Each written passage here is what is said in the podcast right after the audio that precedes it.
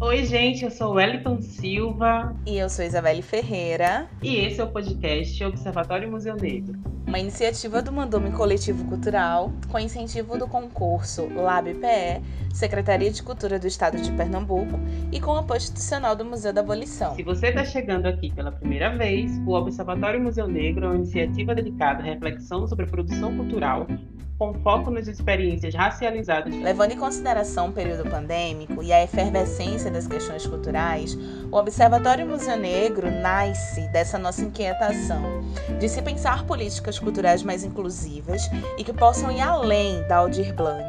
Cultura sempre foi e sempre será uma prioridade para toda a sociedade. Segue a gente no Instagram, arroba Cultural, e participa das nossas ações.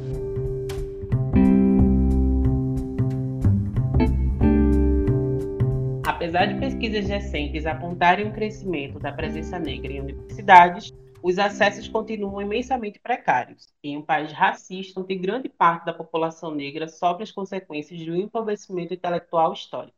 Mesmo quando pessoas negras conseguem subverter a realidade das ausências, ainda precisam lidar com os apagamentos e com o próprio racismo.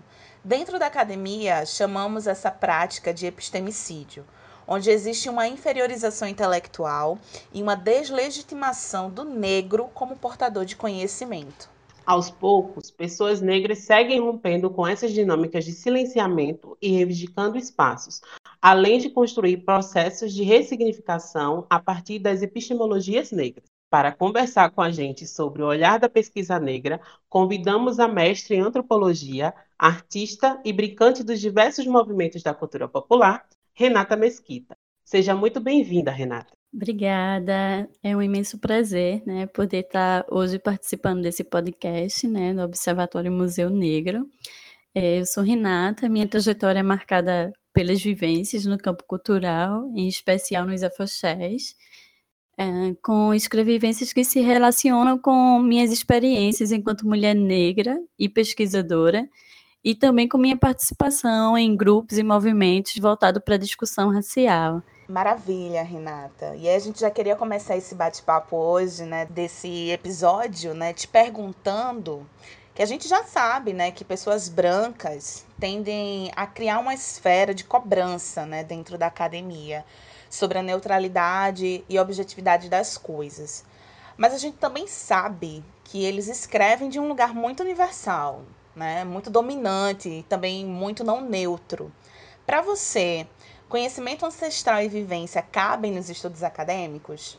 Para mim é super importante, né? É, o conhecimento ancestral ele está dentro desse universo acadêmico, juntamente com as teorias. É importante o diálogo entre a teoria e a prática, principalmente quando a gente sabe que esse conhecimento ancestral ele foi por muito tempo né, negado e silenciado, apagado, né? Essa memória ela foi tentou tentaram, né, apagar essa memória, que hoje em dia estamos nessa luta, né, para que para juntar esses fragmentos, para que essa memória ela esteja sempre presente, como sempre esteve, né, por esses povos é, através do conhecimento ancestral, né, dos povos indígenas, dos povos tradicionais. Então, é super importante e necessário. Esse conhecimento ancestral, ele está dentro das universidades, né, para que a gente também possa ter um, uma dimensão, possa compreender a nossa história, né? Uma história contada por nós, por nós pessoas pretas, a partir do nosso olhar, das nossas vivências, da nossa prática, e não ter um olhar baseado numa perspectiva ocidental que veio de fora, né? Uma perspectiva ocidentalizada, colonizadora que acabou é, impondo né, uma cultura né, sobre, sobre nós.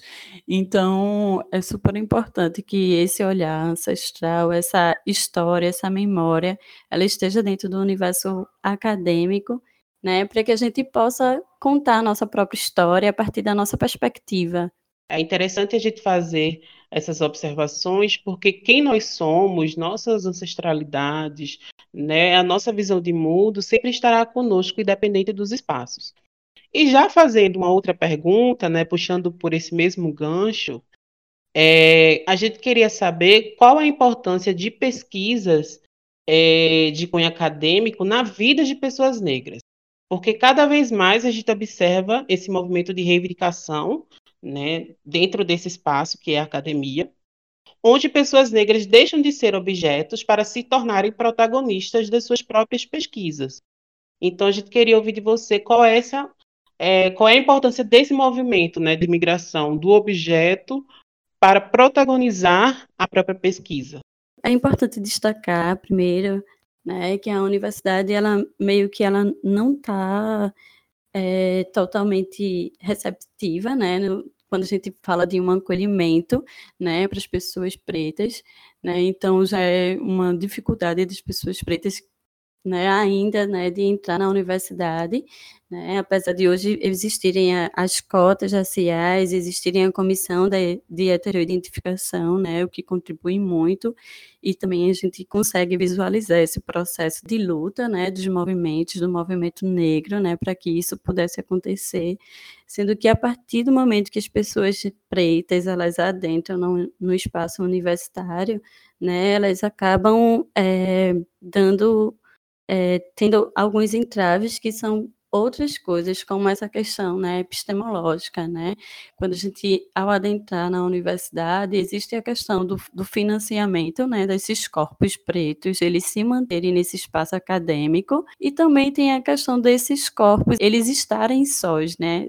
Eles estarem só nesse, nesse espaço, né? A solidão desses corpos pretos nesse espaço acadêmico, né? Quando a gente entra em determinado curso na universidade, a gente vai ver, vai ver que somos um corpo, um corpo só, né? E como é que esse corpo ele vai mover essa estrutura que tem um pensamento, né, em uma lógica ocidental colonizadora, como é que a gente vai se mover para conseguir abarcar toda a nossa vivência e toda a nossa prática estando dentro desse espaço acadêmico.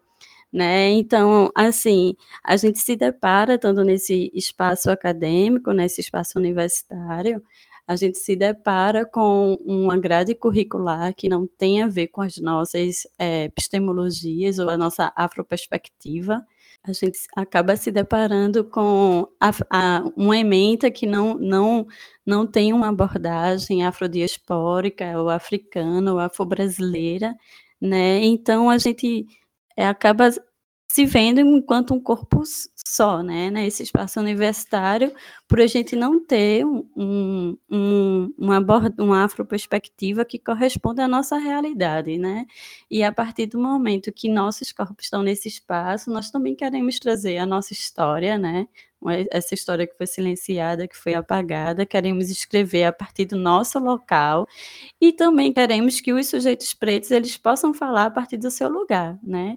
Porque eles são sujeitos pretos, eles não são objetos de estudo, né? É importante que as pessoas, que as pessoas pretas, elas falam do local, do local que vêm, falam da, da, da do, do, que vivenciam, não, e não só esse modelo ocidental de ter outros corpos, né, a partir de outra realidade do mundo, está falando sobre a nossa prática, a nossa realidade e a nossa vivência, né? Pois é, Renata, eu acho que trazer esses olhares, né, de certa maneira essa crítica, né, de, de como a academia, né, aos poucos, talvez venha mudando, mas talvez não, né, mas querendo ou não, apesar de nossos corpos serem muito sóis, como você traz na sua, na sua resposta, é, a gente está fortalecendo, né? A gente está tentando entrar em conjunto e fortalecer os nossos dentro desse espaço acadêmico, né? Que ainda é excludente de certa maneira, né? E aí, dentro de, de, de uma conversa, né, nos bastidores, uma conversa anterior, você havia falado, né, que se utiliza dessa de uma teoria preta, né, com referências brasileiras e africanas, como forma de potencializar as escrevivências, né? E aí, qual o impacto disso, né, no mundo acadêmico, né, e como isso contribui no processo de fortalecimento da cultura popular e contra o apagamento epistêmico, né? Esse, essa, essa teoria das escrevivências, né, e trazer nossas vivências como é, é, potências, isso traz, de certa maneira, esse impacto e faz com que, às vezes, a academia é, tenha esse entrave. Será que é científico? Será que não é? E aí isso acaba é, fortalecendo né, as nossas narrativas. Então, como é que tu enxerga né, o impacto da escrevivência como essa potência de fortalecimento dentro da academia? ela nem sempre ela está aberta para para abarcar nós enquanto pessoas pretas, né? Então, existem vários entraves por, por utilizarmos uma perspectiva, uma afroperspectiva, né? Eu, por exemplo, eu trago é, várias autoras, né, potentes, como Lélia Gonzalez ou Ironken, né? Meu, minha, minha epistemologia, ela é preta, né? E por conta disso eu sofri vários entraves durante a, a minha é, meu processo de escrita da dissertação, durante a minha qualificação, né? Então, é, esse espaço, ele é um espaço que ele não está preparado para abarcar nós, enquanto pessoas pretas, enquanto pessoas potentes, né? Que trazemos outras, outras narrativas, uma narrativa através da nossa vivência, da nossa prática, né? E uma perspectiva que, que não é uma perspectiva ocidental, né? É como se a gente tivesse dentro de uma lógica que é uma lógica que está sendo reproduzida até os dias atuais e que a gente não consegue entrar dentro dessa lógica porque essa lógica ela não, não abarca a nossa realidade e os nossos corpos. Mas eu acredito que nós, enquanto os corpos negros, nós acabamos produzindo bastante e tentando subverter essa lógica, né? Essa lógica, essa lógica colonial, essa lógica colonizadora. E hoje em dia é a partir desses estudos, dessas pesquisas e também desse voltar, né? Desse, desse desse olhar para a gente, de, de, quebrar com essa perspectiva ocidental e e mais para uma perspectiva, como Lélia Gonzalez traz, né, uma africanas ou uma mulherista, a gente voltar a nossa, o nosso, o nosso ori, a nossa perspectiva para a América Latina ou América Latina e, e, africana mesmo, né? Eu, por exemplo, eu é, durante as minhas entrevistas, né, que foram com as mulheres nos afoxés, então, a maioria das mulheres, elas falaram sobre África, né? E elas são mulheres pretas, né? De peri... também vivem em periferias, né? E que na fala dela elas trouxeram a África como o início de tudo, por exemplo, né? O que é a África para mim? A África é o início de tudo. Então, como é que eu vou é, trazer uma perspectiva, por exemplo, de discussão de gênero a partir de um olhar ocidental em que as mulheres vivem outra realidade do que as mulheres negras periféricas, é, brincantes e dançantes, integrantes de Afoxelas, vivem aqui em Pernambuco, no Brasil, sabe?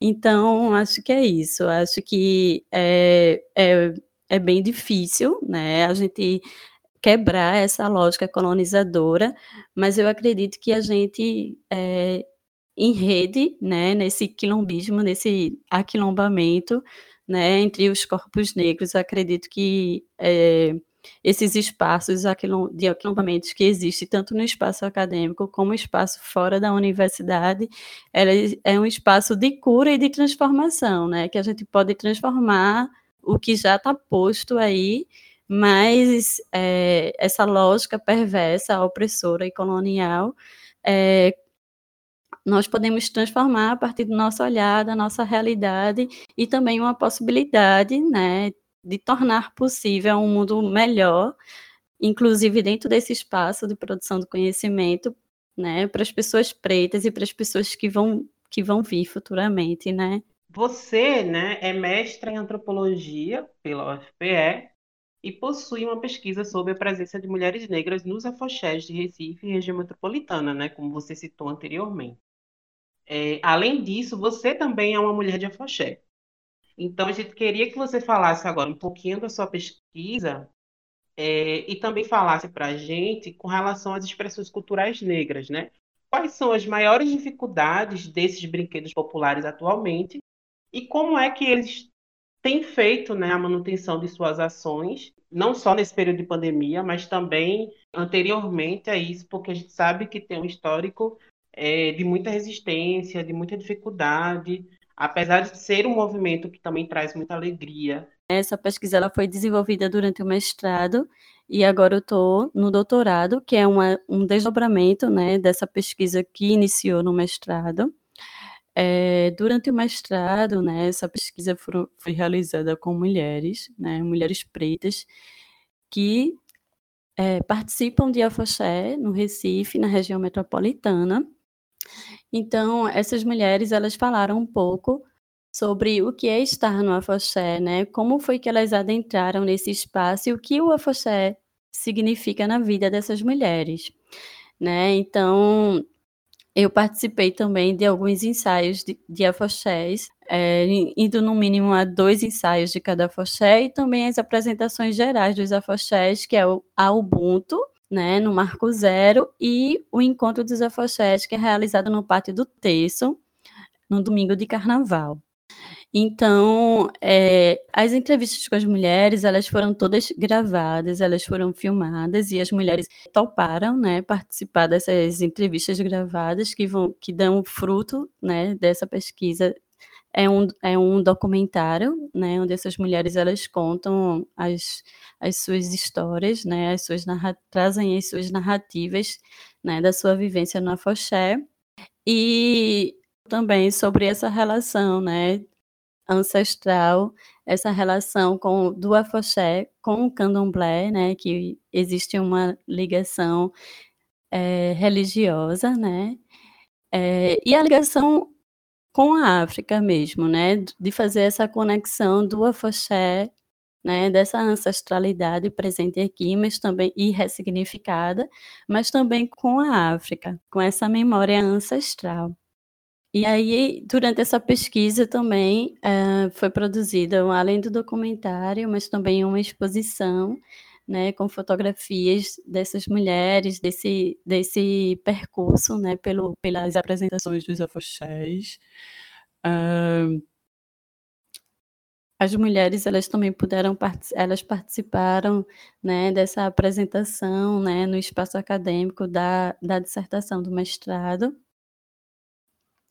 né? E o que a gente pode pode perceber, né, a partir da, da, fala dessas mulheres, do que elas trazem, é que o afoxé é esse espaço de acolhimento.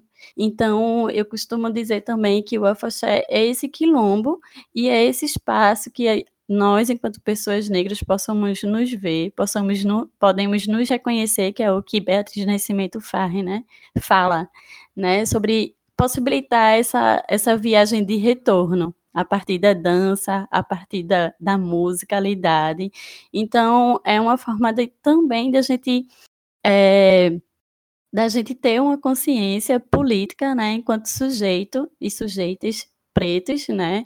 A, é, Munanga fala que a partir desse desse desse é, a partir do momento que a gente está nesses espaços, né, que a gente também pode tomar essa, esse é, é, consciência histórica, política e cultural. É a partir desse momento que a gente toma essa consciência, é, a gente consegue se ver, né, e a gente consegue se identificar enquanto sujeitos pretos, né. Então, acredito que as mulheres também elas trouxeram muito disso, né, de estar nesse espaço em que possam se ver, se reconhecer e se identificar enquanto mulheres pretas e de dizer que são mulheres pretas, né. O, o também é esse espaço de de consciência política né, e identitária. Então, eu trago o Afoxé também como esse espaço de transformação dessas dores, que é as dores do racismo, né? Ele possibilita que nós lutemos e também transformar essas dores em luta, né? Seja a partir do canto, da dança, da percussão, né? Do, do suar, do tambor. Então, trouxe um pouco de, dessas narrativas, né? Que as mulheres partilharam comigo, né, aqui. E agora eu vou falar um pouco sobre a situação dos brinquedos, né, nesse momento de, de pandemia, nesse cenário cultural. É, então, acho que para a gente falar um pouco sobre os brinquedos e o acesso que eles têm, né, durante esse momento de pandemia e também durante o, o cenário, né, em que a gente vive aqui no Brasil, é importante a gente pensar um pouco na questão do, da produção cultural e de como é que isso é feita.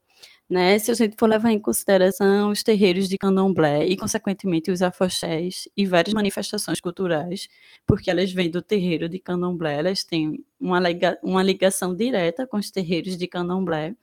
Então, é importante a gente destacar que essas pessoas elas vêm de uma tradição oral, né? Os terreiros ele tem essa tradição oral em que eles repassam o conhecimento através da oralidade. Já começa a partir daí, né? Se eu coloco um edital, né, que é para as pessoas os grupos culturais eles terem acesso, né, a forma deles terem acesso ao financiamento, eu começo também a pensar que vários, vários grupos e manifestações culturais eles vão ficar de fora por para eles terem uma dificuldade de se encaixar nesse padrão ou nesse modelo que é imposto para a gente, né? Ou seja, é, é preciso é, é preciso ter o domínio da escrita, é preciso ter o acesso à internet, ter o acesso a editais e coisas que pessoas, é, que mestres, que mestres, né, eles, eles têm o conhecimento da tradição oral,